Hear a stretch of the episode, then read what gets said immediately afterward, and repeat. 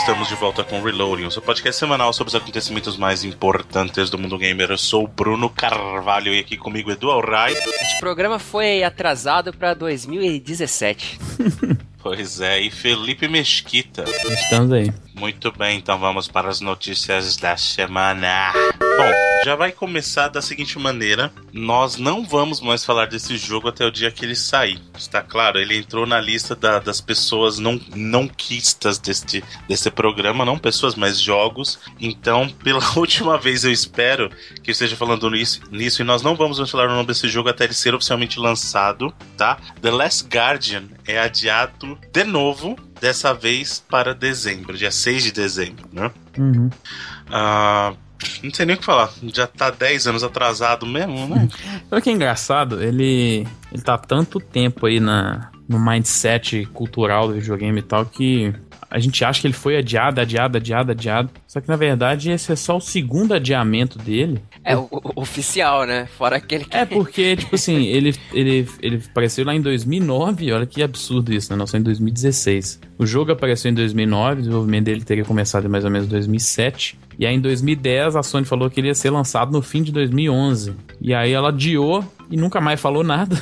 E aí em 2015 ele apareceu de novo e sem data, e agora ele é adiado pela segunda vez. Mas é realmente inacreditável, né, cara? É, eu, eu e, falo... Sabe o que é até engraçado? Uma coisa que, pelo menos no meu ponto, eu elogiei muito da, do jeito que ele foi mostrado né, E3 desse ano, é que, pô, tem que ser realmente um trailer curto, sem falar muito, só com a data e pronto. Só que isso é tudo jogado fora quando na verdade aquela data não é verdade, né? Então até, até nisso ele, ele meio que tira um pouco do crédito daquela, daquela conferência que foi muito boa também. É, eu acho o seguinte, cara, eu, eu e eu, vocês sabem, eu sou muito fã, muito fã do Fumito Ueda, sabe? É, Shadow of the Colossus é para mim um doce, não o melhor jogo de todos os tempos aí do mundo dos videogames. Adoro o trabalho do cara. Sempre fiquei ansioso pelo The Last Guardian, mas o que eles estão fazendo agora, já, já nem espero mais. Eu, eu simplesmente perdi interesse. Pior que isso, eu tenho certeza que assim como tantos jogos que demoraram tanto, não tem como você responder a expectativa das pessoas. Não, não sim, tem. Sim. Aí, cada, cada adiamento só atrapalha você, na verdade, né? É, assim, é você, você gera mais expectativa e mais desconfiança ao mesmo tempo, né? Pois é. Porque a gente tava entrando em setembro e até foi engraçado que um cara, tipo, um dia no, no dia antes postou lá no NeoGaf lá, caramba, vocês já imaginaram que daqui a um mês a gente vai estar tá jogando The Last Guardian? E aí um dia depois eles adiaram o jogo, sabe? Então... Premonição. então o, é isso. O gameplay da TGS 16 minutos, vocês assistiram? Eu achei interessante. É... A forma dos puzzles é interessante. Eu gostei muito das animações, cara, tanto do menino do quanto menino do tá Trico. Bem, tá, tá boa, tá bem boa do menino, tá bem fluida. Pô, tem um, um GIF que tá rolando muito na internet aí do, do Trico rolando na água, que é fantástico, assim, de visual. Mas é sempre com aquele pé atrás muito, porque isso que o Bruno falou, você, você perde o crédito, sabe? É, querendo ou não, o próprio No Man's Sky, por exemplo, hoje a gente ficou mais ou menos sabendo que o jogo já tá lá para as 2 milhões de cópias. Foi o jogo mais vendido na PSN é, de mês de agosto, tanto no, nos Estados Unidos quanto no, na Europa. Vendeu mais de 500 mil cópias em retail nos Estados Unidos. E assim, mas é um developer que você sempre vai ter o pé atrás a partir de agora. contando a galera que pediu o refund também nessa. É, na PSN não tem como, né? É. PSN não dá pra fazer igual fez no Steam, não. Então, esses números aí não tem. Se o cara, por exemplo, se o cara comprou e fez o trade-in, eu não sei como é que vale, né? Provavelmente não. Sabe, o cara comprou físico e aí devolveu pra loja, por exemplo. Não sei como é que entra nisso, não, mas você sempre vai ficar com o pé atrás de qualquer coisa que eu, eu chamo eu a Hello Games for falar agora, né? E, e, nada assim, tipo, criticar, chamar os caras de, de bandido, nem nada disso, não, mas é uma parada que você tem que realmente ser crítico em relação a isso, né? E a chance disso acontecer com o Dash Guard é muito grande, porque a expectativa é muito grande. Uhum. E é, é, é, o clássico, né? Quanto maior a altura, maior o tombo, né? Então, então não vamos criar expectativas. Isso, ficar... Não só sem expectativas, quanto sem o nome desse jogo daqui para frente. Foi o último Isso. programa que vocês viram até o lançamento. Até porque, porque se ele for, por exemplo, muito bom e na, na veia do que os outros jogos eram, é muito melhor ser surpreendido do que, por exemplo, saber as coisas. Então. Sim. É, mas olha, eu vou te ser bem sincero, eu vi o gameplay da TGS. É, muita gente tá falando mal, eu achei interessante, mas se não tivesse o nome do Eda, Tinico por trás, nem Tinico nem existe mais, né? Não. Mas se não tivesse o nome do Eda por trás, eu olharia e falar, ah, o jogo bacana, ok. Não uh, que fosse gerar o hype que tá gerando. Mas os jogos do Eda sempre foram simples na estrutura do gameplay, sabe? Não, não são coisas difíceis. É, mecânica. Os jogos do Eda. Você tá lembrando bem mais o Ico, né? O... Sim, sim. Eu gostaria, na verdade, já falei isso um milhão de vezes, vou falar de novo, porque eu gosto de falar disso. Shadow of the Colossus Remake, gente, um abraço, obrigado. Faz ele com o gráfico do Play 4. Tchau, só isso. É, e nem precisa do EDA pra fazer também o remake, não. Né? Vamos, vamos ser honestos aqui. Ou então, de novo, faz, põe lá no PS2 Classics, por favor. Só agradeço. Obrigado, gente.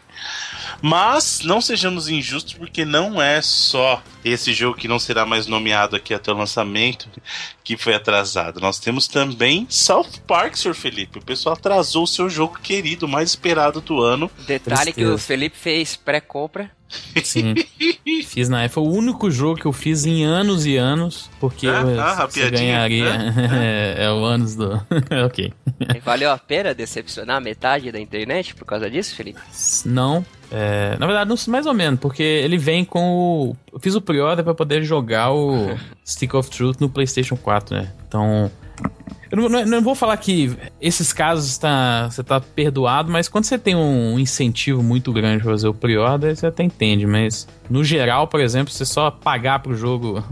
Eu não consigo nem entender por que você pagar pro jogo um ano antes de, dele existir, sendo que você não vai ter vantagem nenhuma. Nesse caso, eu tive alguma vantagem aí por receber o jogo, o Stick of Truth no Play 4. É, inclusive, a única forma de você jogar o Stick of Truth no Play 4 no momento. No Play 4 e no Xbox One, claro. Mas mesmo assim, não tá certo. Não devia ter feito, não. Porque uma das razões é isso aí, ó. É... E é a mesma situação do, do, do, do primeiro, né? Ele era um jogo que era para ser dezembro de 2013 foi adiado para o começo de 2014 nesse caso. Stick of Truth foi. Ou Fractured Butthole foi adiado para o começo de 2017. Tá bom, pelo menos não são 10 anos, ó, já é alguma coisa. Um aninho só, de um ano pro outro, tá normal, hein? Aliás, todos os jogos agora são começo de 2017, né? Porque a quantidade. Nossa, vai, é, virou um funil ali, bicho, entre janeiro e fevereiro. Ah, a quantidade de jogos Caraca. japoneses, por exemplo, que vão sair no ocidente entre janeiro e fevereiro é gigante, cara. Tá dando até. E era um período que antes era morno, né? Era bem morno esse período. E agora todo mundo é. tá brigando de faca pra esse É tipo assim, você tinha um ou outro, assim, acho que a maioria dos God of War eram lançados em março, por exemplo, mas janeiro e fevereiro, você tinha poucas. É, você tinha um ou outro grande jogo assim. Acho que algum Mass Effect foi em janeiro também. Acho que não sei se foi o 2. Mas você tinha às vezes um grande jogo que realmente, às vezes o cara realmente não dava conta de lançar no final do ano, que é o. aonde todo mundo quer lançar o seu jogo, os grandes, né, claro. E você tem uma quantidade de mercado muito grande, por conta das festas tal, do fim de ano. E, mas você passa a ter muita coisa grande nessa época. Então, isso é bom, na verdade, né? Você espalhar os seus releases durante o calendário inteiro é muito melhor que você funilar tudo em três meses do final, ali, pelo menos eu acho melhor. É, e já que o senhor mencionou a, a TGS aí, a, a, Sony teve uma conference lá da TGS, né? E falou dos ah, jogos viu, que estão vindo viu, pro Japão. Ah, já, hum. Só aproveitando o embalo do atraso, teve um que me deixou muito chateado, hum. Que foi o do nosso querido Bloodstained lá, que teve um atraso bacana aí. Esse também. foi, esse aí foi para mais de ano mesmo, né? Foi atrasado para 2018, verdade. 2018. Mas aí o Igarashi ele tem crédito, ele eu tem vou crédito, deixar. Né? Eu vou é. deixar ele tem crédito. É só ele não lançar algo parecido com aquela outra atrocidade lá do Mario Number 9 e, e do jeito ah, que eu... eu falei, do jeito que tá, se ele lançasse agora já tá melhor que o Mario Number 9. É, se você for pegar o histórico do Igarashi desde lá do Symphony of the Night, o cara tem crédito de sobra aí, né? Os jogos quer Castlevania pra portáteis são bem bons. Infinito, tem crédito infinito comigo, né? Mas infelizmente, Bloodstained, esse jogo tá bem bonito, bem bacana, só 2018. É, ele não tinha data para esse ano, ele já era um produto de 2017, ah, mas é eles já viram aí que não ia dar. Muito bem. E aí a gente volta pro papo da TGS que a Sony mostrou bastante coisa pro público japonês, né? Mostrou alguns jogos que a gente já sabia que sairiam e como o Felipe falou, muita coisa para 2017 também. É engraçado que foi uma conferência muito menor do que as últimas, por exemplo. As conferências recentes da Sony pré-TGS chegavam até a durar duas horas. Essa durou mais ou menos uma hora, acho que até um pouco menos.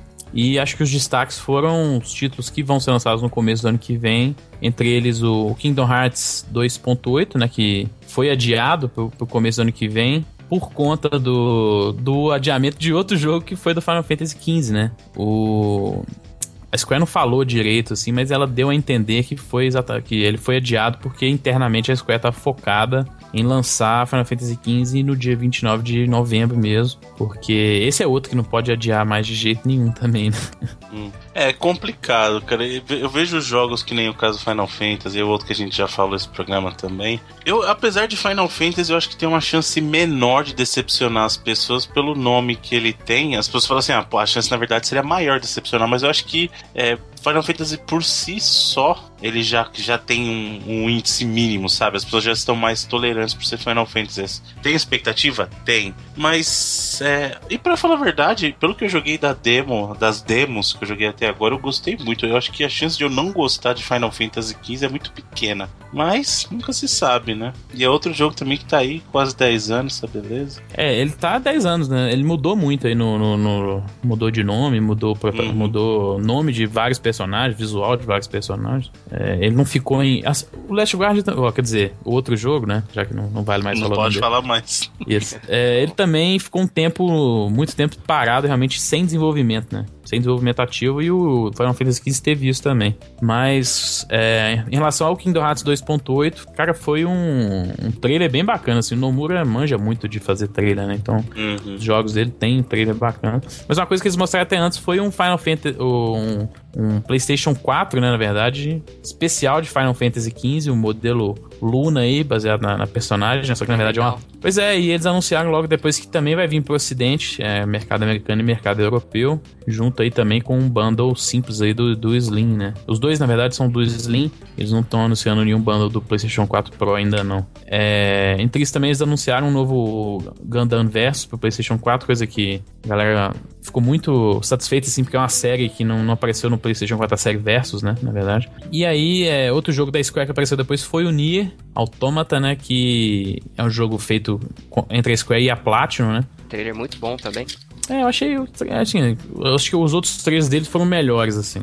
achei e... esse enigmático. É, é exatamente. Esteticamente muito bonito, assim, Ele sabe? ficou bem confuso, assim. Eu não entendi muita coisa desse aí, não. Nier é isso aí mesmo, né? É. E ele recebeu a data de 23 de fevereiro pro Japão, né? Por enquanto, pro Ocidente não tem nada, mas o Yokotaro falou que eles querem fazer uma release mais ou menos mundial, então não acho que não vai demorar muito depois disso pra é, aparecer no, no Ocidente, não. É, a, Sony, a Sony mostrou um dos únicos títulos first party que ela mostrou na conferência foi o Hot Shots Golf de novo, né? É um jogo que tá aparecendo aí desde 2000. Eu não, eu não entendo como é que o jogo pode demorar tanto para sair, cara. Deve ser algum problema de, de matchmaking, de conectividade online, porque o jogo vai ter um, um hub online muito grande, né? ele vai ser praticamente um tem muita gente falando que ele vai ser o tipo. Eles vão. A galera que usava muito a Home no PlayStation 3 vai passar a usar o Hot Shots Golf, porque ele tem muitas paradas de comunidade. Então, mas é, é um pouco inacreditável também que desde 2014 eles estão mostrando esse jogo e ele vai sair só em 2017. Isso no Japão também, a gente sabe que a série, apesar de vir pro ocidente, nunca é simultâneo release assim, né? É, e, e eu acho assim, o Hot Shots é, é uma franquia da Sony que é engraçado, porque eles têm um apelo público lá desde o Play 1, o público curte. É, é o Mario Golf do. Sim da Sony, né? E é bom, e é, né? É, e é bom, é um jogo bom. Inclusive, não teve uma época que tinha uma experiência de VR do Hot Shots? Não teve uma época que, que o hum, pessoal hum, Não sei, falando? não tô lembrado. É um tipo de jogo que seria bacana você jogar em VR também. Um jogo de golfe e tal, aí você vê os personagens ali, talvez seria bacana.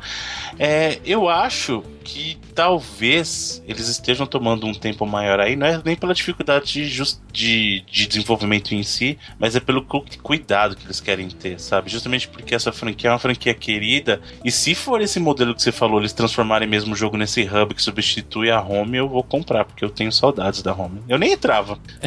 é o tipo de coisa que é bom Nossa, saber que tá lá, sabe? Eu quando usei você... a home acho que umas três vezes na vida. É, eu usei um pouco mais, eu usei, eu usei umas 10, mas era legal quando eu entrava, porque eu gostava eu nem... dos ambientes que tinham. Pô, era legal pra caramba. Eu lembro que eu baixei logo no começo, tipo, na primeira semana e usei. Eu lembro que eu voltei, tipo, três anos depois, era completamente diferente. É muito diferente, cara. Oh, eu lembro, é que você não entrava tanto, mas tinha uma época que eles montavam uns ARGs muito bons, cara.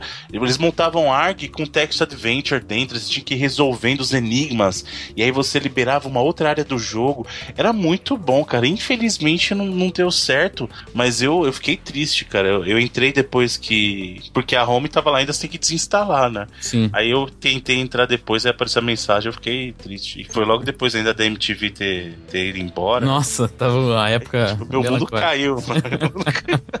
eu fiquei Mas... verdadeiramente triste, cara. É engraçado você pensar que é, nessa geração, a parada que se valorizou muito foi a questão da comunidade, né? E, por exemplo, a grande inovação da oitava geração que a galera fala é realmente o botão do share, né? Uhum. Então, pô, uma parada tipo a home era feita para isso, né? Às vezes, uma parada casual, assim, da. É, mas é que eu acho que a home devia dar um trabalho enorme pra você, Sim. porque você via que os ambientes eram muito legais, cara. Cada jogo tinha um ambiente temático, tinha ambiente do Uncharted, tinha lá um ambiente do Resistance, era tudo muito bem feito, o pessoal tinha tempo para fazer joguinho. E eu, eu acho que o bottom line, mesmo assim, no final das contas, não dava dinheiro, né? Porque tinha os itens para vender e tal, mas não devia dar tanto dinheiro, né? Mas uhum. o legal é que pelo menos a Sony deixou acontecer. E mais uma vez, de onde veio isso? Dos times da Europa. Os times da Europa da Sony são tudo que você pensa de coisa maluca, tudo vem de lá, cara. Tudo dos times europeus da Sony. É, o próprio Move são coisas que nasceram lá, o PlayStation 9 na época é coisa que nasceu tudo lá sabe? Eles são os caras de ideias fora, fora da caixa, sabe? Isso é muito legal. É, muitas vezes o rádio era coisa americana, dessas paradas é muito Richard Marx, né? Hum. Mas a questão do software dessas paradas é muito coisa dos estúdios Sim. europeus, não Sony London. Exato. É, você vê, ó, a, o VR ele foi uma concepção que foi crescendo e um dos primeiros estúdios a fazer o projeto com o, VR ainda usando o Move na cabeça, igual eu falei uns programas atrás, foi a galera da Plastic, que é a galera lá da. Europeia, da algum lugar da, da esqueci lá do. Não é exatamente do leste europeu, não lembro se, acho que é da Polônia, não sei se eles são da Polônia, da Dinamarca. Mas é a galera realmente que gosta de fuçar a parada e tentar criar os conceitos novos mesmo em questão de software, né? Você vê a... que os jogos da Plastic são, são assim. São. Você vê a, a própria Miriam Molecule, que é um dos maiores estúdios da Sony, ela faz coisas bizarras, né? O Dreams é uma parada. É, pode falhar completamente em questão então, de forma de como o, um jogo, mas é uma, um conceito muito além, né? É, então, eu acho que o Dreams é um passo além, muito além do que deveria. Eu tenho muito medo do Dreams, cara. Muito medo porque eu não sei. Eu, eu honestamente eu não faço a menor ideia do que seja, cara, de verdade. Tem, eu acho que ele tem 50-50 de chance de ser muito hum, fantástico e fracasso total. Então, é, é outro aí que também a gente não sabe nem quanto que vai sair também. Mas a, a parada até do Hot Shots que você falou, que é uma franquia muito tradicional, eu acho que ela é a única, uma das, ou a única ou uma das únicas franquias da Sony que apareceu em todos os hardwares dela, uhum. incluindo os dois portáteis. É, isso é verdade. E, e, eu acho que das franquias estabelecidas da Sony mesmo, tirando o Gran Turismo que nasceu lá no Play 1, é a única que segue Sony mesmo até hoje, não tem? Eu acho que é Gran Turismo e Hot Shots desde o Play 1. Eu não lembro de outra. É, também não lembro de outra que ficou aí durante esse tempo. E Gran Turismo, por exemplo, não apareceu nos portáteis portáteis, né? Não tem.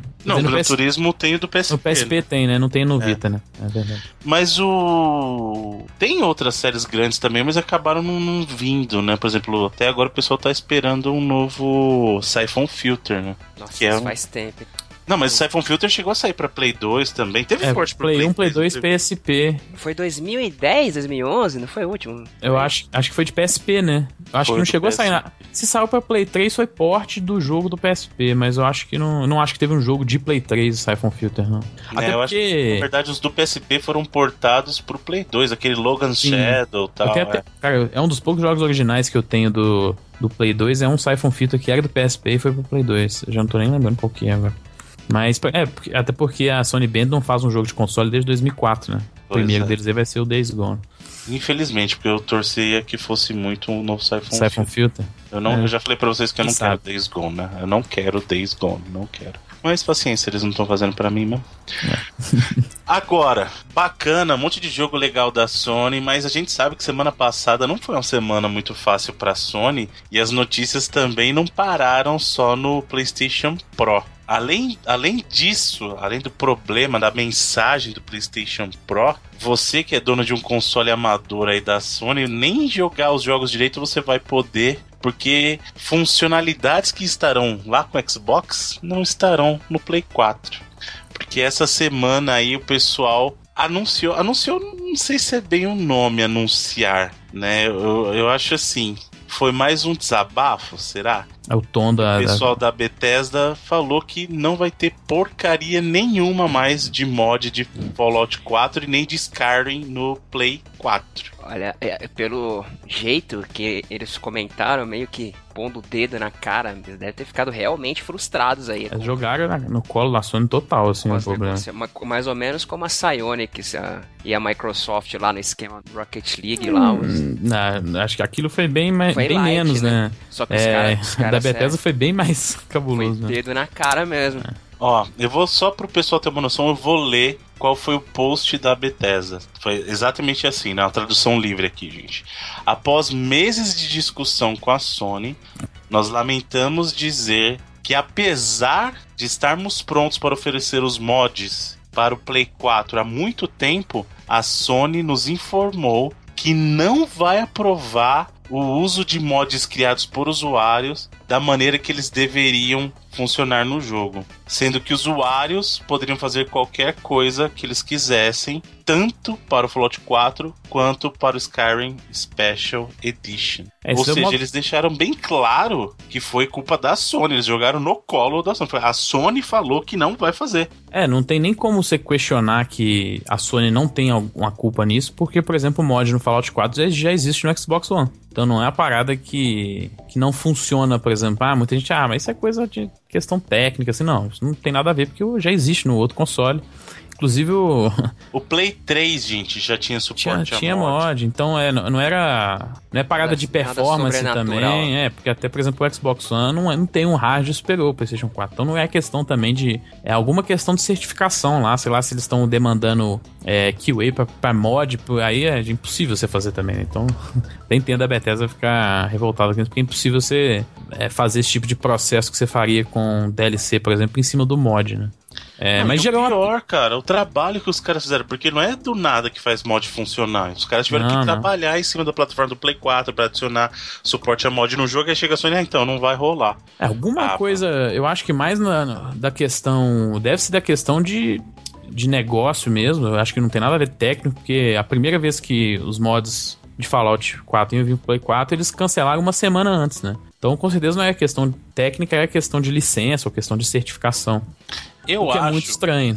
Não, eu acho o seguinte, só tem duas possibilidades na minha visão, tá? Uhum. Uma é técnica do ponto de vista daquela que algumas pessoas já citaram isso de limitações de tamanhos de arquivo é, pro Play 4, como que ele gerencia, porque isso não é um DLC, ele não é um arquivo adicional do jogo, ele vai interpretar como um save, como era, vamos supor, os mods do Unreal 3 lá no Play 3. E aí ele tem um limite de tamanho. Isso é um que o pessoal, isso é um que o pessoal ventila da parte técnica. O que eu acho mais provável pelo pelo que eles usaram aqui e aí vai na linha do que o Felipe tá falando, é que talvez a Sony queira certificar todos os mods de usuário e é impossível fazer isso. Possível. Para evitar conteúdo, porque a gente sabe o que, que rola em Skyrim. Mod de nudez, e aí você vai deixar uma criança baixar um negócio desse, vai sobrar pra Sony. É, eu acho que esses mods nem, nem entram no, no filtro do, sei lá, não, eu não sei como é que funciona muito o filtro no console, mas. É porque não é qualquer mod que vai. É, não é, são todos, não. É. Então não sei como é. Mas assim, eu acho que tem a ver com isso. Até porque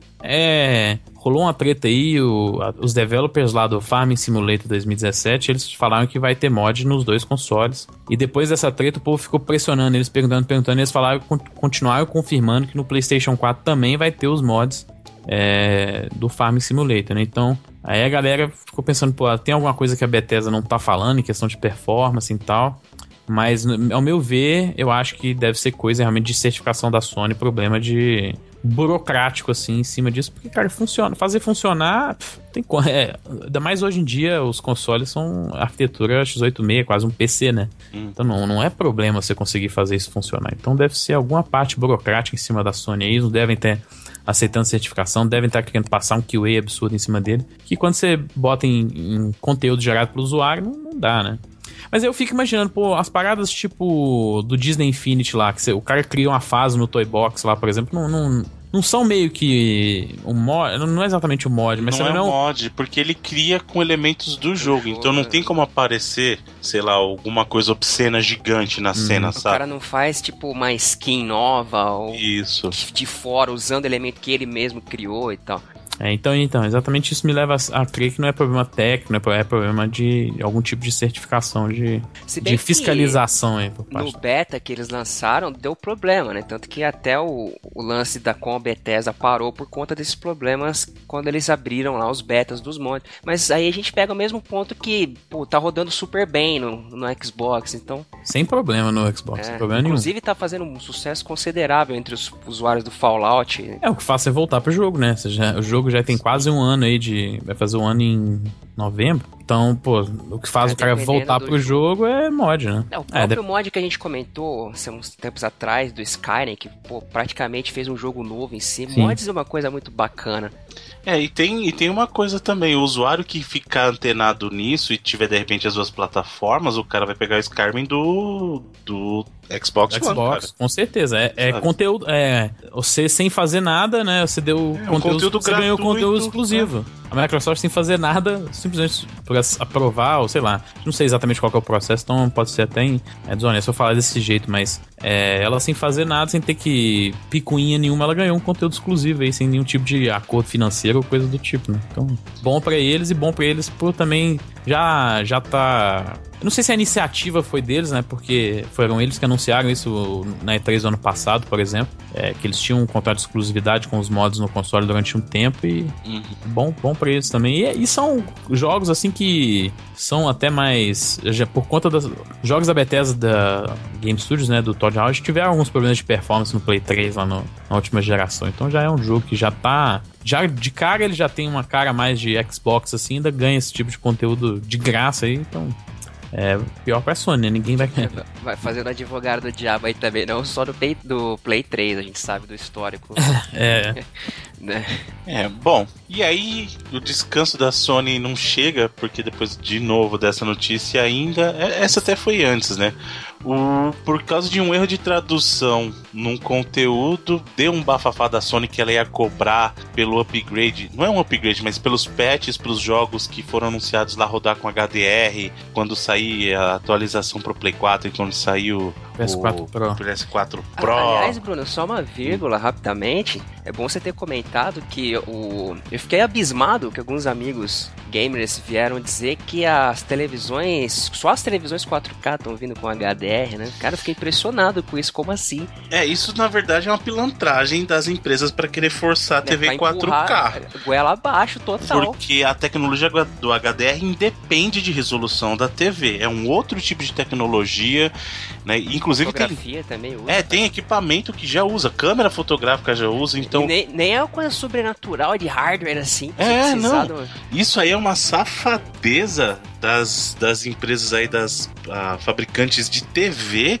para empurrar o conteúdo 4K, porque não tem nenhuma regra, nenhuma limitação técnica de que a TV precise de resolução 4K para a Ultra HD para entrar é, o HDR. Mas voltando ao problema em questão da Sony, aí ficou esse bafafá por um erro de tradução que ah, a Sony vai começar a cobrar pelos patches do que vão fazer os jogos suportarem o HDR ou fazer os jogos rodar no modo Pro e por aí vai, né? Isso depois foi revelado ser um problema de tradução. Porém, mesmo durante a entrevista, o que foi falado foi quando eles corrigiram, eles corrigiram para jogos first party.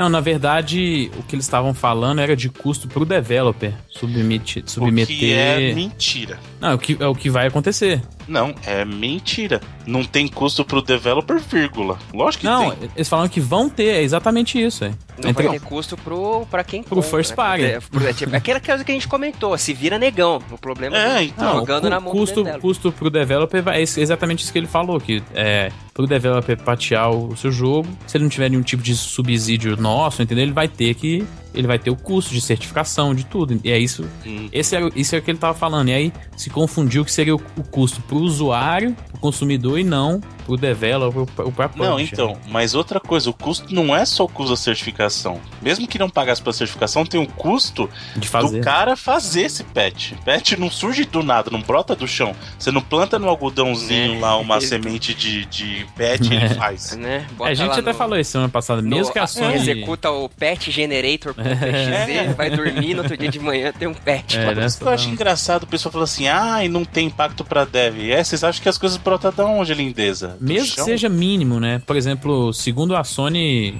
é, quem tá fazendo o patch lá, por exemplo, do Days Gone, que a gente falou mais cedo aqui, do PlayStation 4 Pro, é um cara só dentro da, dentro da Sony Band, mas isso não, não tira o fato de que o cara tem que trabalhar e, e durante Exato. quantos anos que esse cara só vai fazer isso, né? Porque a gente nem sabe quanto que o jogo vai ser lançado. Então, pelo menos durante um, um ano ele já tá trabalhando nisso e vai continuar até, sei lá, 2017, 2018, foi quando o jogo for sair. Então, existe sim o custo e o trabalho, né? Então, E outra notícia boa da Sony, só que não, funcionários do, do estúdio San Diego aí foram demitidos. 50 funcionários aí essa semana. O negócio tá brabo lá, hein? É, rolaram uns É. cortes, não só na Sony San Diego. Na Sony San Diego foram uns cortes consideráveis, né? Que foi, foi a galera que trabalhava no Killstream e uma galera que trabalhava em outro jogo que não tinha sido anunciado ainda. É... Mas, por exemplo, a galera lá que, que trampa lá no MLB, que é o grande produto da Sony San Diego, é um produto. o, o milagre do NPD. É, é, inclusive, ele ainda tá no. Ele apareceu no NPD essa semana de novo, né? É, nesse mês, né? Não foi divulgado ainda o reporte é, final do NPD, mas ele tá lá entre.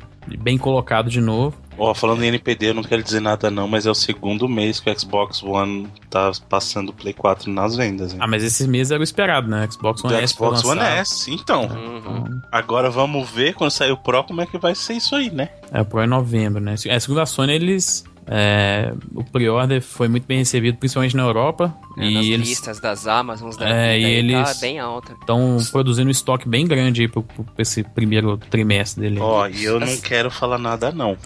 Longe de mim querer falar isso. A gente tá em 2016, né? Uhum, A gente vai concluir o terceiro ano dessa geração aqui, certo? em novembro, sim. Foi quando a Sony começou a reagir que o pessoal falou que os- ah, o Play 3 não pegava 360 no final da geração. o Play é 3 verdade. pegou. Longe de mim querer dizer. Por Mas sabe- enquanto, a Sony tá reinando absoluta aí nessa geração. Sabe qual que é a grande diferença? Hum. É, a Sony tinha muito poder na Europa já na época do Play 3, né? Ela tomava um pau homérico, assim, da Microsoft Nos e do Estados Xbox 360 nos Estados Unidos. Uhum. A Sony continua mantendo essa tradição, é, é muito maior nessa geração, inclusive, essa distância que ela tem na Europa, sabe? Principalmente com o Gran Turismo. Não, e por exemplo, tem países como a Alemanha que até o Wii U tá na frente do Xbox One em questão de, de mercado, entendeu? Então a, a Microsoft. E não é nem- acho que a Microsoft tem muito culpa porque ela meio que não olhou muito pra Europa. O lançamento na Europa não foi simultâneo com os no, Estados lança- Unidos, por não, exemplo. peraí, no lançamento eles não olharam pra ninguém. Eles falaram, danem-se e vai ser assim. É engraçado que o Xbox One lançou no Japão primeiro do que o Play 4, né?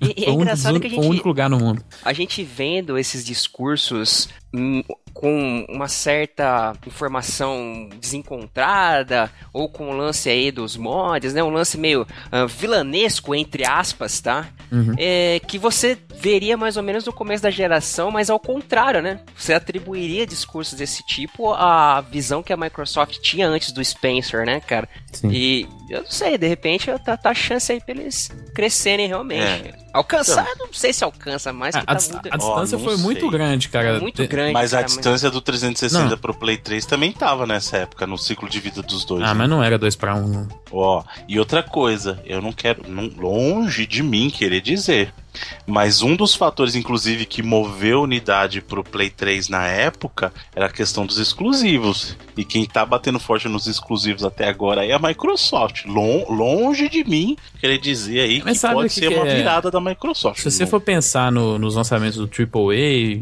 até os third parties que a Microsoft é, pagou pra ser exclusivo durante um tempo, né? A Sony não teve muito isso ainda, né? Então isso não fez diferença no começo, sabe? Pode fazer agora, mas aí vai ser agora que os, que os jogos da Sony também vão começar a sair, sabe? Então. É, o, o- o grande, a grande locomotiva nesse caso da Sony até agora é o Uncharted 4, né, cara? É o único É.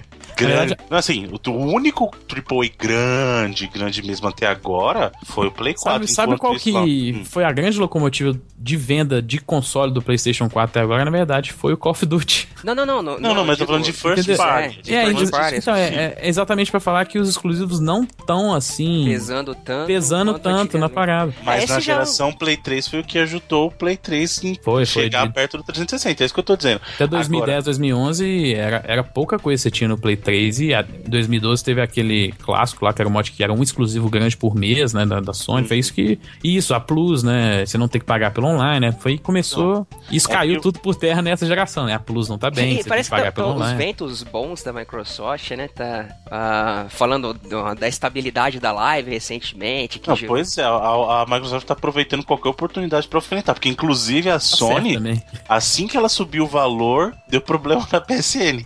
Assim que ela falou assim, ó, subiu, ela anunciou, não, a gente vai subir 10 dólares da PSN, PSN down.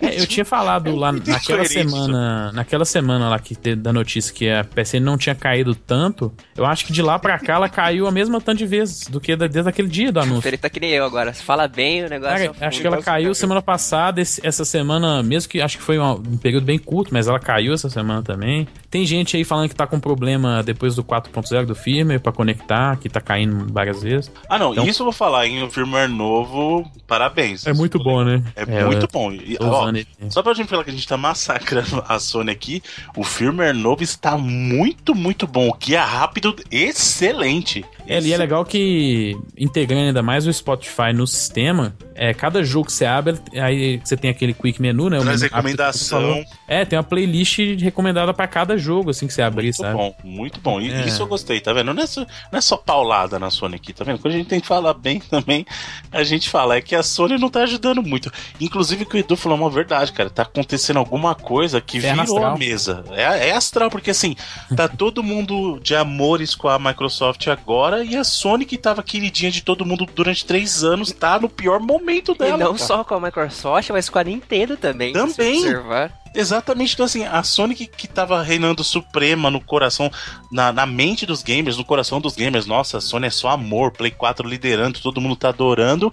Aí agora tá, Nintendo que é só amor com a galera, Microsoft que é só amor com a galera, e a Sony se afundando, cara. Tá, tá, eu acho que alguém fez uma obra de macumba aí pra cima da Sony, velho, não é possível.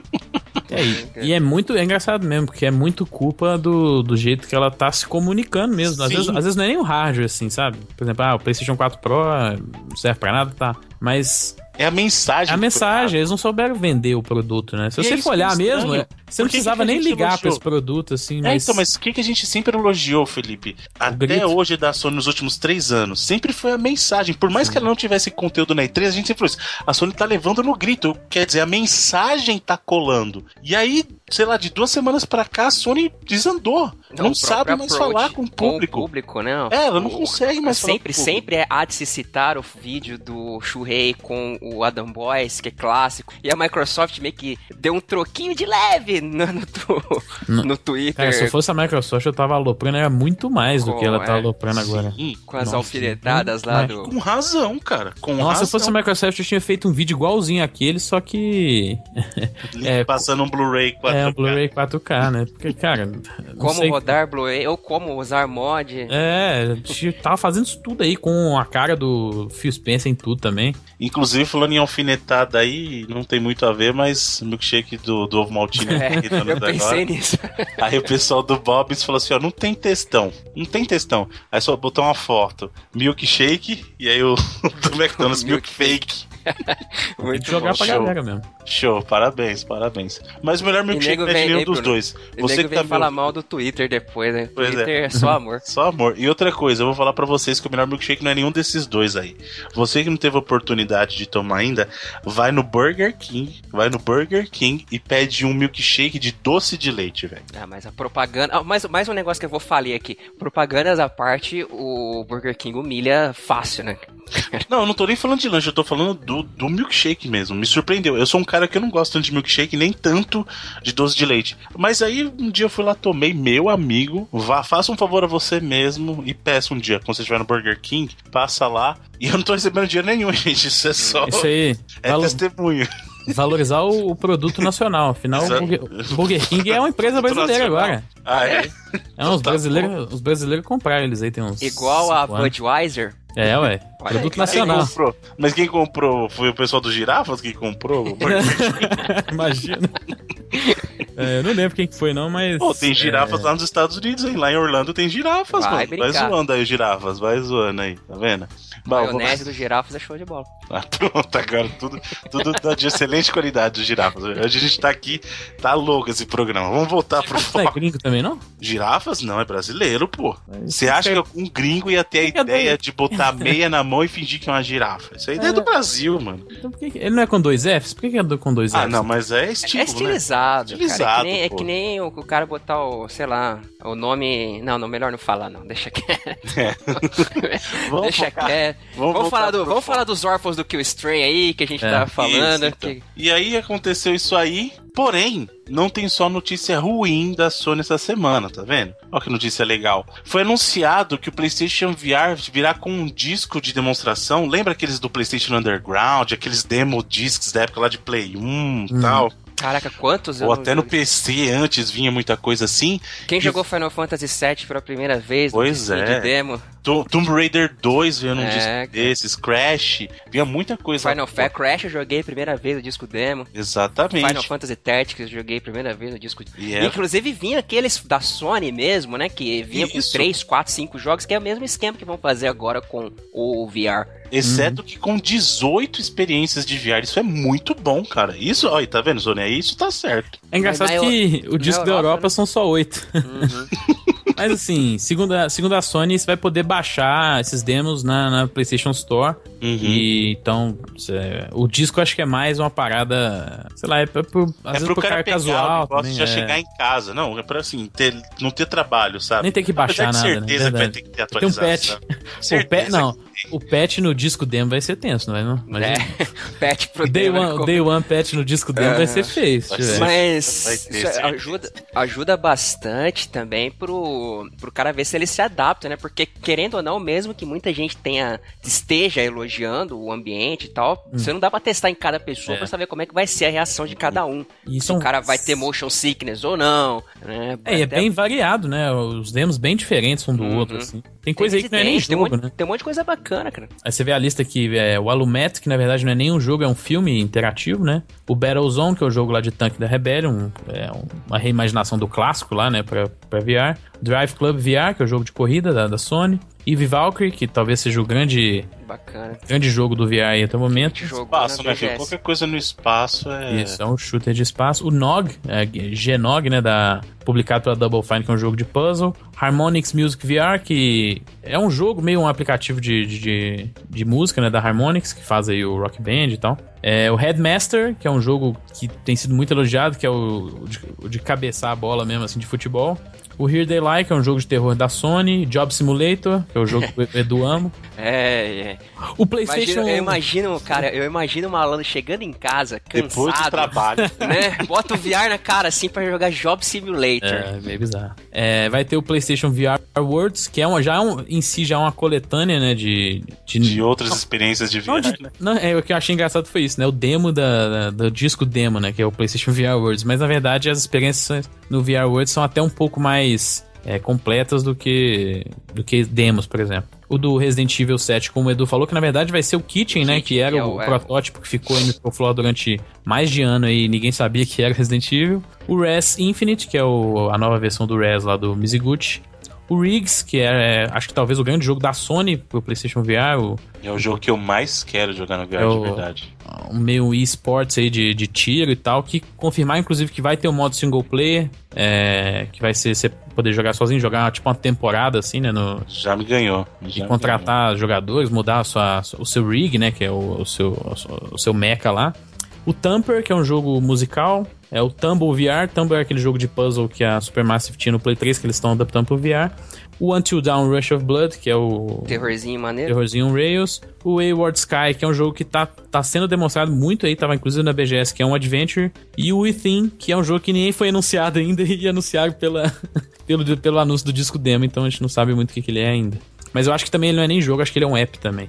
Então é uma, é uma parada de jogos bem diferentes, né? Você tem pô, shooter, você tem jogo de corrida, você tem jogo em terceira pessoa. Então tem uma, uma quantidade bem boa de, de variedade, né? Pro cara testar e é, acho que os demos vão ser coisas pequenas, pra, pra ser até honesto, acho que coisa de 10, 15 minutos no máximo. Mas... É bom para ajudar o que você comprar, né, também. E Pô, todos esses jogos vão estar é, disponíveis é, no, no, lançamento para comprar, né? Então, exatamente, você não precisa, você não, você não é obrigado a sair da loja lá com nada comprado de jogo. Você pode testar tudo primeiro nesse, nesse disco. Uhum. Bacana, isso, isso é uma notícia muito legal e, e eu acho que isso é motivo o pessoal ir atrás também, sabe? Eu, eu já tava meio assim, porque eu não consegui fazer o pre-order dessa vez, que a Amazon não tá ligada já do pessoal do Brasil, né? Então.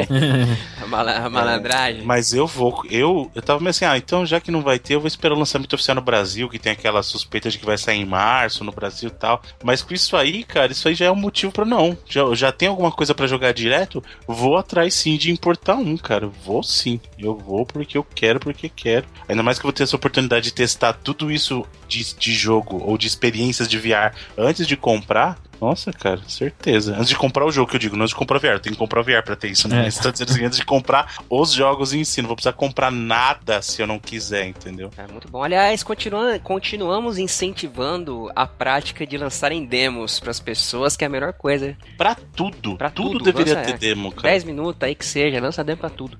Eu acho que assim, na época lá na, na, Xbox Live Arcade tinha isso. Lembra que os jogos da arcade eram obrigatórios ter um, uma, uma versãozinha demo? Demonstração. Isso foi um vacilo do Xbox não manter isso, né? Pra essa geração. Acho que poderia ter sido uma parada que teria feito eles de cara lá da, na época que eles estavam tão mal vistos pelo público, isso teria amenizado. Você ter realmente esse, esse tipo de. Você ter demo pra todos os jogos que, que forem entrar na Xbox é muito.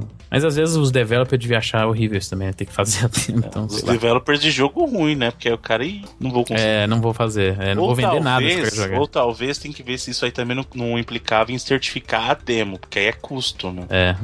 Aí, aí eu entendo o lado do dev de, ah, se a empresa desce, eu acho justo. Pô, toma uma demo aqui, tá lá disponível. Mas se tiver que certificar a demo, pagar aí, aí é complicado, porque é uma graninha, e eu vou falar pra vocês que não é uma grana leve, não, gente, pra é. certificar jogo. É uma graninha pesada. Demora pesada. também, né? Se não passar Exato. de primeira, então tem os problemas.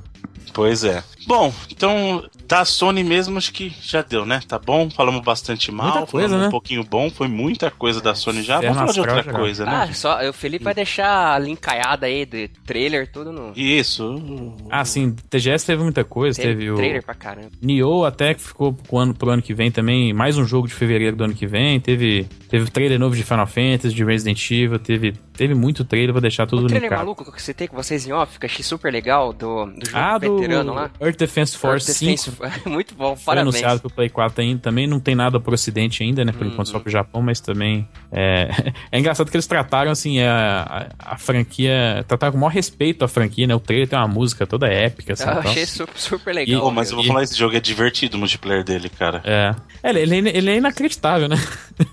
não, muita gente compara lá com o qual que é o filme lá do, dos insetos gigantes? É, lá, Tropas o... Estelares. Tropas Estelares. Acho, que é. deu uma desandada bonita depois, né? Mas tudo bem. Hum. Né? Mas muita gente compara e é divertido. Esse jogo é muito divertido jogar multiplayer, gente. Sério. Tropas Estelares sério. com Marte Ataca.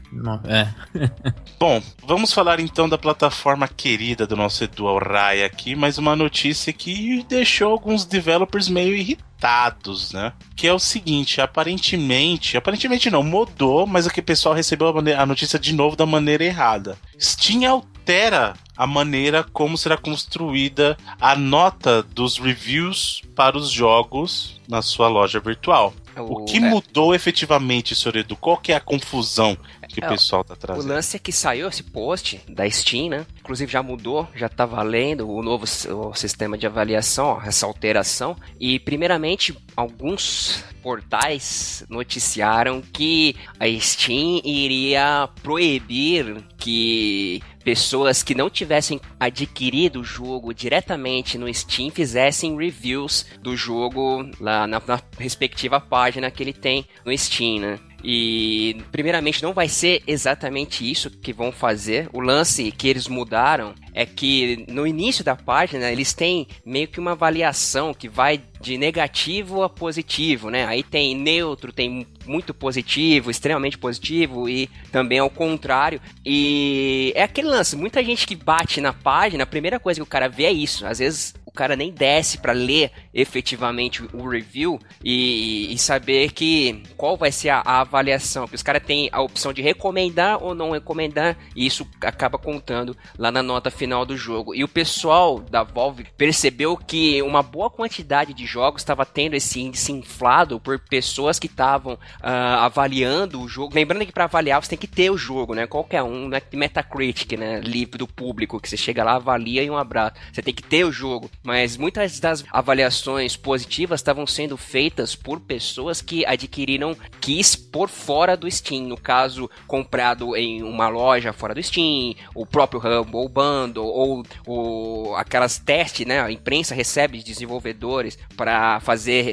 cópia de review e também. Pessoal de campanha de crowdfunding. Crowdfunding também. Tudo que, vi, é, que viria de fora e, e, essas notas meio que estariam inflando e notaram que alguns desenvolvedores poderiam estar tá usando isso para dar uma, uma melhorada na, na nota do produto do jogo deles. E a Steam resolveu mudar isso. O lance é que vão continuar sendo permitidos reviews de todos que tiverem o jogo, tanto de Kiss como comprado diretamente na, na Steam, mas o que vai ser contado nessa nota inicial, no, no, índice que aparece no jogo, vai ser das pessoas que adquiriram o jogo no Steam. Inclusive, eles fizeram um filtro. Você pode filtrar os reviews de quem adquiriu por que, quem adquiriu pela Steam, ou todos, ou por idioma. Tá bem legal. A opção de filtro que eles colocaram tá bem melhor para você se localizar, né? Para você ler os seus reviews. Dá pra você colocar positivo, negativo e idioma que tá bem desbloqueado, tá bem bacana. Mas o lance é que o que vai entrar na ponta lá, quando, na, que dá na cara quando você abre a página,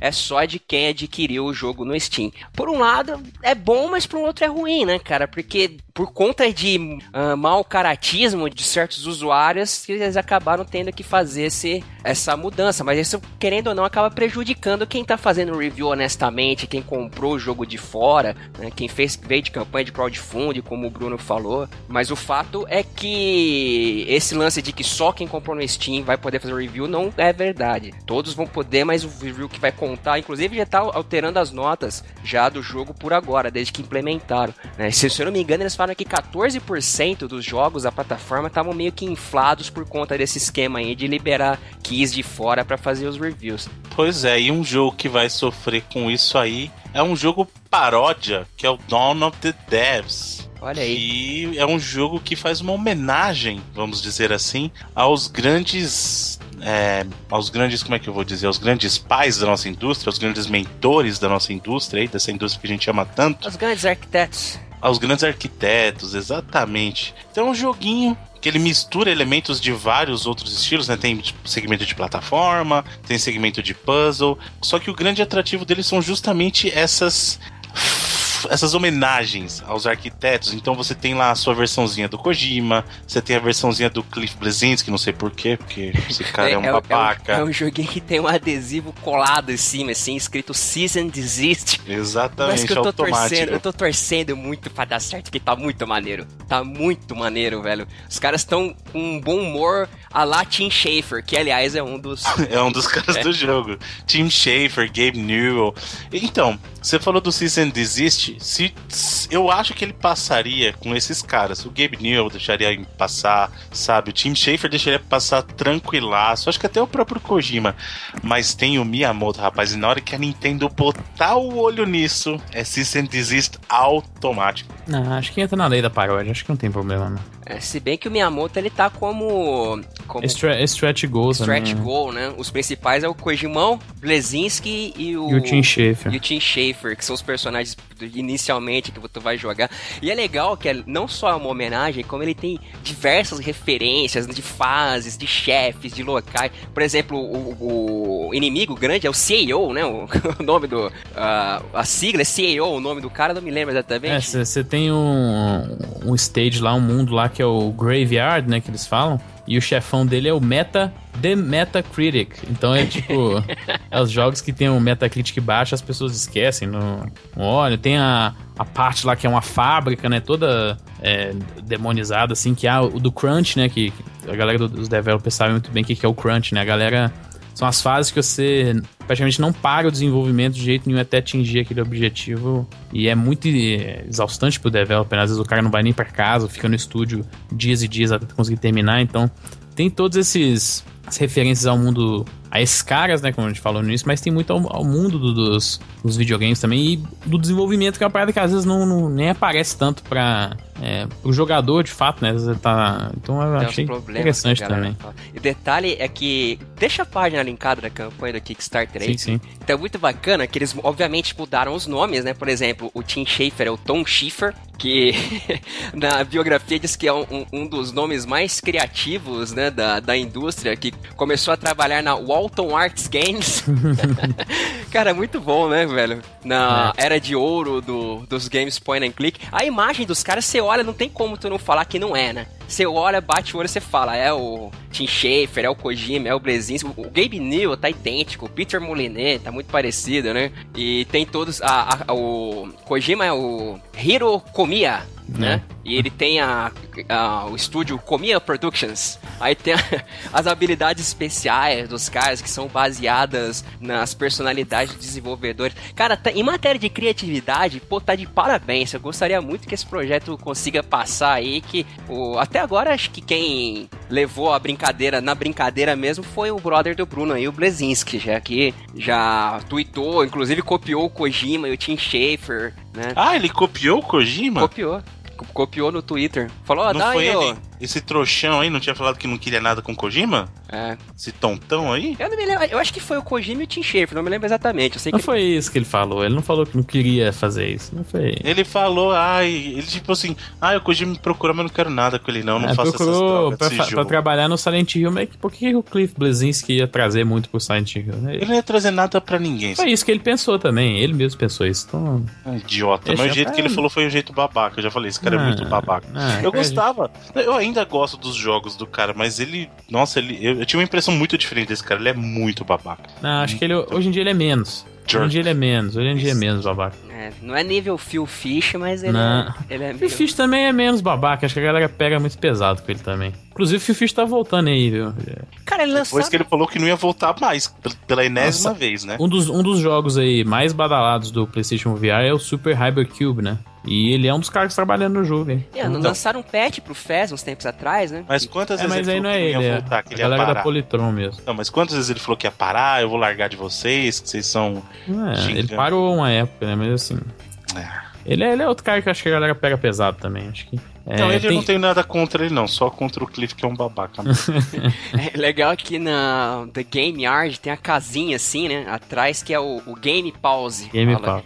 É igualzinho o logo da GameStop. Né? Ai, cara, tá escrito System Decision desse jogo ah. inteiro, em cada foto, mas tomara que eles consigam. Eu acho que passa de boa na lei da, da paródia aí, tranquilo. É, vamos ver e torcer. Um jogo que eu acho que não terá a mesma sorte aí é o Resident Evil 2 Reborn, que mudou de nome para Daymare 1998. Só que é Resident 2 com Resident 4, tem o rank tem o símbolo da Umbrella, esses caras estão de brincadeira com Não, a minha face. O logotipo do estúdio lembra muito o, logotipo da Umbrella, né? É, era aquela galera que a gente comentou uns meses atrás que estava trabalhando num remake do Resident Evil 2 antes... Antes de existir o remake oficial, é, né? Antes de existir o remake oficial e a Capcom entrou em contato com os caras, falaram dizem que pediram gentilmente para que eles parassem com o projeto, levaram eles para conhecer estúdio e tal. E algumas pessoas até alardearam que eles teriam sido contratados para trabalhar, mas até onde se tem notícia isso aí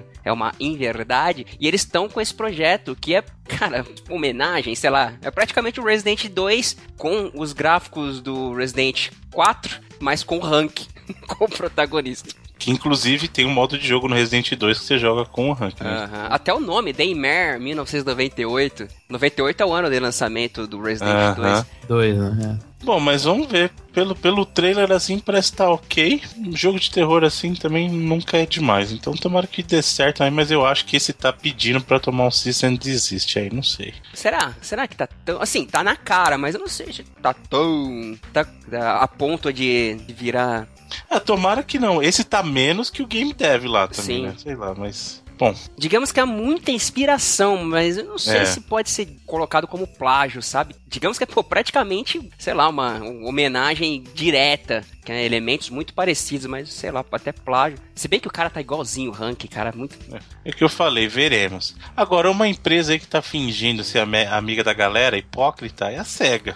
Olha aí. Que chegou no Twitter lá é, e respondeu, ah, seguindo aquele fangame que a gente viu lá do Sonic e tal, o pessoal distribuindo muita coisa de fangame, aí o perfil lá do Sonic respondeu, ó, só um minutinho que eu vou, vou mandar um DCMA para você. Para quem não sabe, o DCMA é, um, é uma lei de proteção do copyright, né, que você manda, é como se, é o equivalente do System Desist, você evoca essa lei e aí você pode mandar, é, tirar um site do ar, tirar um conteúdo do ar usando esse DCMA, né.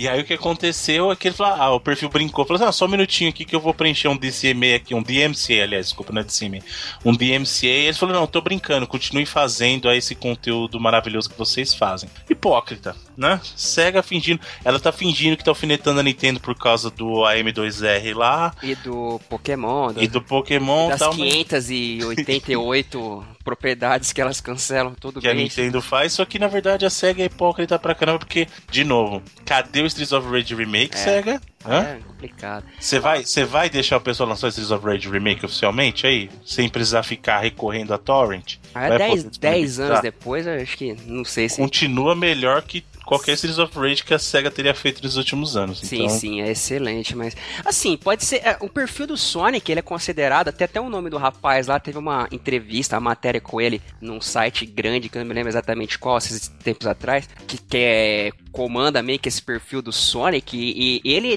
tem toda essa identidade meio de internet moderna, de ser amigão da galera, de zoar, né? A gente até comentou lá da, da época do Mine Number 9, que ele deu aquela zoada. Uhum. E é muito elogiado, né, a, a, essa forma de abordagem. Inclusive é bem simpático que muitas, muitas empresas adotam ó, várias, você vê inclusive no Twitter, é muito fácil. A Netflix Sim. é assim. No Brasil até loja mesmo faz isso, é o perfil da zoeira, né? Uhum. Amigão. É, o perfil, o perfil brother que trata a pessoa diferenciada. E muita gente tem elogiado esse perfil do Sonic. Eu achei, até achei engraçado, tem um dos tweets que pergunta se uh, o perfil é realmente oficial, né? Porque é diferente. Aí ele responde assim: tá vendo? Olha aquele pontinho azul ali em cima. Olhou? Agora olha pra mim. Olha, agora olha pro pontinho azul. Agora olha pra mim.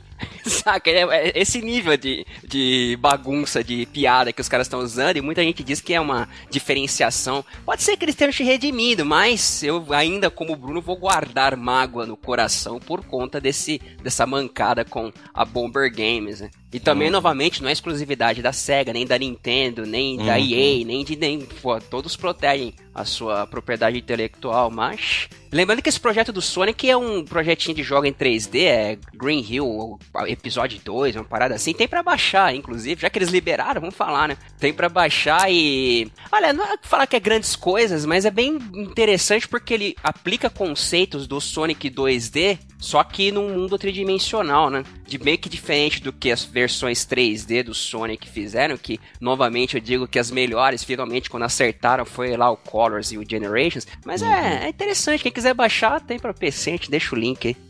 Muito bem. Falando de Sonic, falando do nosso querido ouriço azul, foi anunciada a edição de colecionador do Sonic Mania e meu amigo, o negócio é bacana, hein? E também vem escrito eu quero em cima. Pena que não vai vender pra cá, né? acho que tem como importar, mas fica caríssimo pra gente importar aqui. É, a Amazon, é, hoje em dia ela já cobra o imposto de, de cara, né? Uhum. Eu acho que ela tá cobrando pro Brasil 120 dólares, né? imposto em envio, então... Não, mas então tá mandando oficial? Acho que dá. É, pelo que eu vi. Então vale a pena, querido. Cobrar imposto é o, é o certo. Tem que cobrar. Eu acho que é justo. Quando É eu, assim, peguei, quando a eu importei o meu Play 4, Você pagou. eu paguei imposto, paguei entrega, paguei tudo. E, e chegou. Eu não tem que pagar imposto, cara. Não tem essa. Não tem essa. Não, Se você- entrega, vale muito a, A, pena. a questão cara. não tô falando nem do imposto em si, tô falando que o valor final dá uma diferença absurda em relação ao. Entendeu? Pelo que eu vi, não sei se é oficial também, não coloca isso como oficial, que eu vi meio que. Uma, É pelo, o custo da, dela é 60 dólares, né? hum, que é um preço honestíssimo, porra, porque ele vem aquele. Só aquela estátua já vale mais Pô, que não, Ah, a- pra quem não viu ainda, é assim, é uma estátua do Sonic em cima de um Mega Drive primeira versão, primeira geração, lindo. E aí vem ainda um casezinho que é um cartucho de Mega Drive com uma argolinha do Sonic dentro, cara. É, argolinha de verdade, né, cara? Pô, bacana. E o código pra você baixar o jogo, que ele não Isso vai que é ter importante versão. também. É, não vai ter. O jogo não vai ter versão física, né? Isso é um Só- pequeno vacilo, né? Devia ter. Devia, pelo menos no, no Play 4, no Xbox, devia ver, ver uma caixinha, né, do jogo. Mas É, olha, segundo, a caixinha eu é não um ligo. cartucho, com isso, aí, com isso aí já tá ótimo. é, se- segundo a, a, a Amazon, que ela tá falando que é os 70, 70 dólares, na verdade, mais 129,75 de envio e impostos de importações pro Brasil. Então sairia, sairia mais de 200 dólares, né? Então, é, mais ou menos, sairia mais ou grana, menos eu 200 acho- dólares, né? É um Eu acho que vale a pesado. pena pra quem tem a grana pra gastar. É óbvio que não é, não é pouca grana, mas Mas se você eu- tiver. Não, pelo que eu vi, as contas ia sair um pouco mais aí, Felipe. Não sei. Ah, não, o que eu tô dizendo. Ah, tô, no, tô com o site da Amazon aberto aqui agora, é o que tá escrito aqui. Fazendo as contas assim, direto. Mas é, eu- pelo também, o, o- parece que pra Europa tem, vai ter um, tendo uma encrenca aí pra eles, pra eles mandar. Ah, o lance é que saiu nos Estados Unidos e provavelmente pouca gente vai ter aqui. Mas pra gente olhar a imagem e pô, falar que bonito, como eu queria um negócio desse, pelo menos vale a pena. E pra encerrar as notícias da semana aí na saideira, já foi revelado, tem algum tempo já, na verdade, o jogo do UB30 desse mês, né? Só que pela correria das notícias da semana acabou ficando só pra essa semana, mas também é quando você vai poder baixar mesmo, que é o The, The Crew. Crew. Olha aí, jogo. Eu fiquei decepcionado. Só. Honesto. Eu achei honesto, cara, achei honesto. O, o The Crew, o problema é que ele é tão muito ambicioso, a proposta é muito ambiciosa e meio que acabou não se cumprindo, né, cara? Isso que a galera ficou um pouco irritada com. Mas eu acho que tá, tá honesto ainda pelo que eles estão mandando. Engraçado é que um monte de gente comprou o jogo recentemente e agora tá. É, que é complicado. Eu, eu não vou pegar também porque só vai ocupar espaço na minha HD aqui, porque eu já tenho a versão lá do, do Xbox, saiu uma versão lá na Gold, também saiu um mês na Gold, então. E eu nem sei se meu PC vai rodar, que meu, meu laptop aqui já é meio antigo, não sei se vai rodar no máximo, então não quero rodar também. Então. Mas é isso, pra quem quiser, The Crew é o jogo da UB30 desse mês, depois de Prince of Persia fantástico, depois de. Siphon É, Filter. Syph- não, Siphon Filter não, Não, Solo, Siphon Siphon Filter, não, oh, é que a gente falou de Siphon Filter aí, eu confundi. Splinter Cell. Splinter, Splinter Cell. Cell. É que também esses jogos não ajudam, né? Os nomes tudo parecidos. Splinter Cell e o Rayman, aí veio The Crew pra dar uma baixada no nível. O nível tava lá em cima até agora, mas beleza. Ah, tá, jogo, jogo nota 6, 6,5 aí, né? É, tá Por bom, aí. né? Segundo eu, o Felipe, pra ele, essa média ainda tá, tá dentro do, Tá do de bom. boa. Tá de boa. Seis, seis ali tá perto do, do, do, da- do, do medíocre, do cinco, né? Mas por seis, é. o sete. Aquela, assim, a, a avaliação que importa é, sempre a sua. É a, é a Sim. nossa, né? Se bem que muitas vezes a minha acaba batendo com a crítica, mas. É, em, em muitos casos também esses jogos que são sete, assim, por exemplo, eles são bastante divisivos, né? Muita gente acha É. que ele é um jogo nove, muita gente acha que o jogo é uns quatro, Ah, cinco. o próprio. E outra, gente, tá de graça, então não custa nada você, você testar. Você vê o quanto ele vale pra você. Nesse Exatamente. caso, não precisa nem ter. É diferente da Gold que você paga o ano. Precisa da nem olhar os reviews, não. Plus. É, vai lá e joga, É, cara. e é tá legal que o, o The Crew ele tem meio que esse lance de ser uma experiência social também. Então, Uhum. pô, com bastante gente agora podendo jogar, tendo o jogo na faixa, que vai ser uma experiência legal. O que eu tava dizendo é que o um que eu tô com muita vontade de jogar ainda, mas tá com uma média mais ou menos assim, é o Record, né? Dan? É, mas aí, pelo, Microsoft. pelo que eu vi, né, não é exatamente divisível, né? A maioria das notas realmente é o seis ali. Não, 6, 6,5. Então Mas engraçado é- que muita, muita gente que tá jogando tá, tá achando bacana. Uma das coisas que estão reclamando é os loading times, que estão meio. Que inclusive eu Mais no Xbox, né? Não tanto no PC. Aham. Ah, eu a gente jogou na BGS a versão lá do Xbox e foi uma das coisas que eu achei estranho, cara, porque realmente é um tempo de carregamento. Inclusive eu achei até que tinha dado pau no. no- Demora muito. É, demora É assim, é, é bem. As cópias dele saíram antes nas lojas, assim, acho que na sexta passada, e aí um cara postou um vídeo com dois minutos pra dar um loading time de morte, assim, sabe? E por dois, isso é muito, muito grande. Aí a galera pegou outros vídeos, ah, esse vídeo aqui é só 40 segundos. Falei, cara, 40 segundos ainda é muito tempo. Você esperar e... entre Nossa, uma tela e outra. 40 segundos é pois muito é. tempo. Acho que nem o Bloodborne, que foi um dos que teve esse problema no começo do ano passado, ele não chegava a isso, dava acho que 30 e poucos, assim, chegava talvez nos 40, mas ainda é muito tempo, né? E foi, eles Sim. patearam rapidão porque não dava, não. não. Mas ainda assim eu tô muito afim de experimentar, assim que tiver oportunidade, o farei. Ah, Bruno, outra coisa, falando da BGS, semana passada a gente não chegou a comentar, mas a gente jogou Gwent, lembra? Pois é, verdade. É, e a primeira experiência não foi tão boa, mas a segunda já deu para acostumar. Tô querendo ver qual é que vai ser. É diferente, é bem diferente de jogar a versão do jogo, mas eu gostei, como o Edu falou, você se acostuma depois. Algumas cartas têm habilidades diferentes e tal, mas você acaba se acostumando depois. E no geral eu gostei. No cartas geral, eu gostei, novas. Sim. Acho que talvez a mudança seja pra você botar a galera de cara no mais ou menos no mesmo nível, né? É, porque uhum. tinha, fosse... vai ver qual deck você vai vir, porque lá é... tinha o deck pronto, né? Se fosse exatamente o mesmo jogo que tá dentro do Witch, às vezes a galera, muita gente ia entrar com vantagem em cima por já tá jogando há mais tempo. Tá? Uhum. Às vezes é por isso. Muito bem, senhores. Então, com isso, encerramos a sessão de notícias da semana, o que nos leva, senhor Felipe Mesquita, para os lançamentos, o que nossos amigos gamers jogarão nessa semana. jogarão não, eles comprarão para poder jogar, né? Tem que é, comprar pra poder jogar. É, não é fácil assim não. e essa semana saíram dois pacotes de remasters aí. É, tanto o Bioshock The Collection, que inclui lá os três jogos, todos os DLCs, é, saiu para Xbox One, PS4 e para PC também. É, e outro foi, essa semana saiu, foi o Dead Rising, uma coleção com o Dead Rising 1, que era exclusivo de Xbox 360 até então, saindo então para Xbox One, PS4 e PC. Dead Rising 2 saindo para Xbox One e PS4, ele já tá no PC. E o Dead Rising 2 Off the Record, que é um não, é, não é um DLC, né? Ele é um. Ele é realmente uma nova versão do jogo. Saindo para Xbox One e PS4 e também já estava no PC. É, nesse caso, do Dead Rising você pode comprar separado, acho que no Bioshock só junto. Aí entrando na, na área dos jogos de esportes, saiu o NHL 2017, 17, na verdade, jogo da EA de hockey é, no gelo, né, para Xbox One e PS4. E o Pro Evolution Soccer, é o sucessor aí do Win Eleven, o PES, Saiu para Xbox One, PS4, PS3, 360 e PC essa semana. E muito elogiado, inclusive, muita gente falando que é um dos melhores jogos da série dos últimos anos. É, inclusive, acho que já sabendo isso, a, a EA soltou o demo do FIFA 17 exatamente nessa semana também. Então, para dar aí uma, uma concorrência para a galera do PES. E fechando os jogos de esporte, saiu o jogo NASCAR Hit Evolution, jogo da série NASCAR de corrida, que também eu fiquei até impressionado que foi muito bem elogiado também. E por último, nos multiplataformas saiu o Pac-Man Championship Edition 2. Artes muito bonitas de, de capa. Exatamente. E eu, o Pac-Man é a sequência do, do jogo da última geração, né? Muito bem recebido o último jogo. Esse, nem tanto pelo que eu vi aí. É, a galera, inclusive, reclamando das mudanças que foram feitas, né? Pra, às vezes, para tentar mudar o gameplay, deixar é, um pouco diferente do último. Então, a galera deu uma reclamada nisso. É, pro PlayStation 4 e pro PC saiu esse um jogo chamado Rive, ou Rive, é, que é um shoot 'em up. Inclusive, jogo tem uma história interessante que antes mesmo deles terminarem o jogo, o estúdio já sabia que ia fechar. Então é um jogo a despedida lá Agora eu esqueci o nome desse estúdio, mas o estúdio da Holanda lá. Em breve jogarei e falarei dele aqui. Sim, é um shoot'em up e parece bem honesto, né? o visual dele também é bem honesto. É, saiu o Don't Starve Together no PlayStation 4, que é a versão lá do Don't Starve que você pode jogar em multiplayer. Amado Demor... por muita gente. Sim, demorou muito pra sair nos consoles, inclusive já tá no PC tem muito tempo.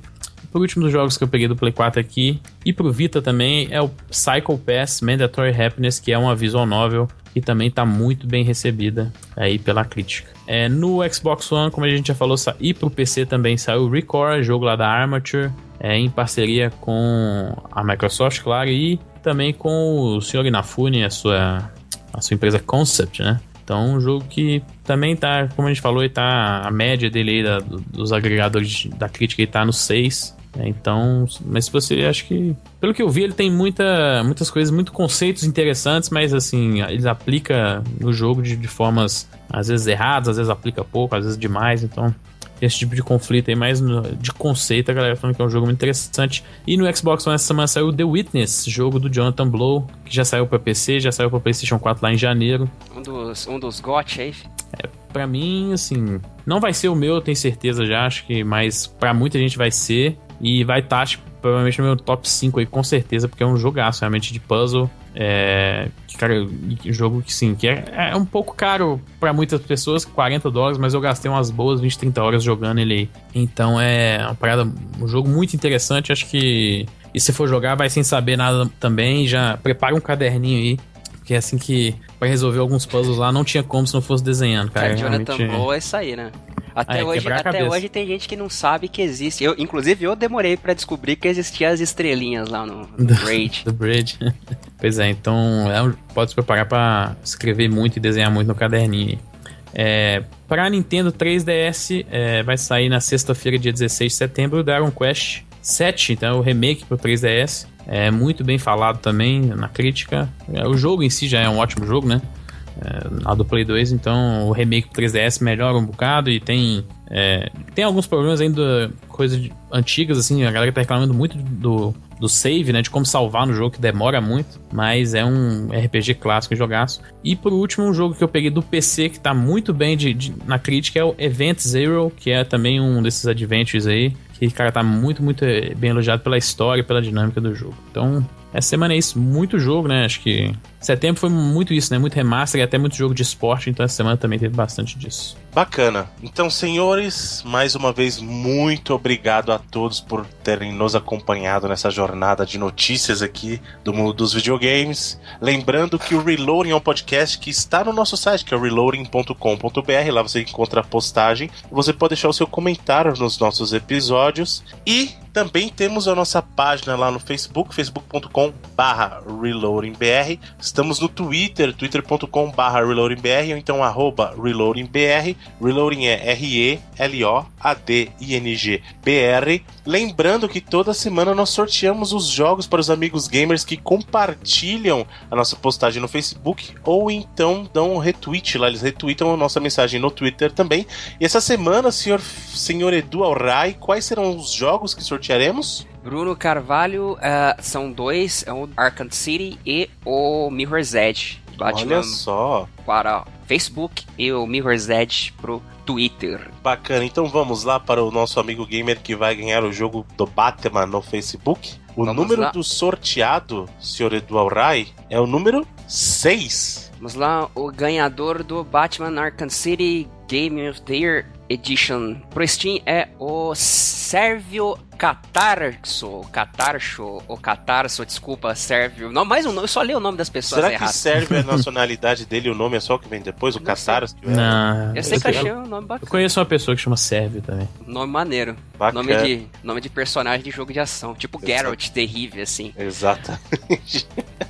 E para o Twitter nós temos o Mirror's Edge. Senhor Felipe, o número do sorteado é o número 57. O número 57 é o Alan Lazzarini, arroba Alan Lazzarini. Pô, sempre oh, os arroba simples. Alan Lazzarini. Parabéns. Nome, me lembra de Lázaro, a canção do, do último álbum aí do David Bowie. David, David Bowie, Bowie, que é muito bacana. Muito bem, então, senhores, muito obrigado. E para a semana que vem teremos o que, senhor Edu? Bruno, semana que vem eu vou pegar a colaboração aqui do Fábio Henrique que a gente, há uns tempos atrás, mandou lá o Humble Bundle do PlayStation, estão lembrados? E bastante gente que aproveitou mandou códigos de jogos que eles já tinham pra gente poder sortear, né? E um deles foi o Fábio Henrique. A gente vai fazer uma dobradinha de PS3 dessa vez. Olha só! O, pro Facebook vai ser o Mega Man, o 9 and 10 Combo Pack. Bacana. E pro Twitter o Super Street Fighter 2 Turbo HD Remix. Mais um nome da Capcom aí.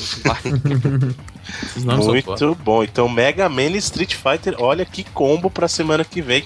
Lembrando que se você quiser concorrer, só entra lá no Facebook, facebook.com.br reloadingbr e lembrar-se, é, lembre-se, compartilhe publicamente para que a gente possa verificar que você compartilhou, óbvio. E no Twitter você vai lá e dá um RT na postagem deste episódio que estamos falando aqui certo? Lembrando que você também pode nos adicionar no seu agregador de podcast de preferência, porque assim você baixa, você não precisa nem baixar, você assina e põe lá pra baixar automático, o episódio já aparece para você. Olha só que beleza, você termina a sua semana bem informado com o reloading que vai aparecer lá. E se você quiser também, lá no iTunes você pode deixar a sua avaliação e o seu comentário honesto que nós ajuda, nos ajuda a crescer e nós apreciamos muito esse feedback de vocês. E como fazemos toda semana, esse programa termina com a escolha de um dos membros desse podcast, essa semana a escolha é minha. Dessa e eu já vez tinha escolhido. sim. Né? E dessa vez sim. e semana passada já tinha até escolhido minha música, já avisei, falou, ninguém escolhe minha música, porque é o tema fantástico de Flashback, um dos meus jogos favoritos lá da época dos 16 Boa. bits. Também guardo um bom carinha por esse jogo. Meu jogo, o meu jogo que me lembra muito, muito mesmo, um dos meus filmes favoritos que é Blade Runner. Um dos Então, primeiros jogos a usar, a- junto com o Another World, né? hum, Esses gráficos poligonais pra fazer um jogo de personagem assim bacana, né? Pois é, eram Cinematic Adventures. Então, senhores, muito obrigados a todos pela companhia. Até a próxima semana. Até lá! Valeu.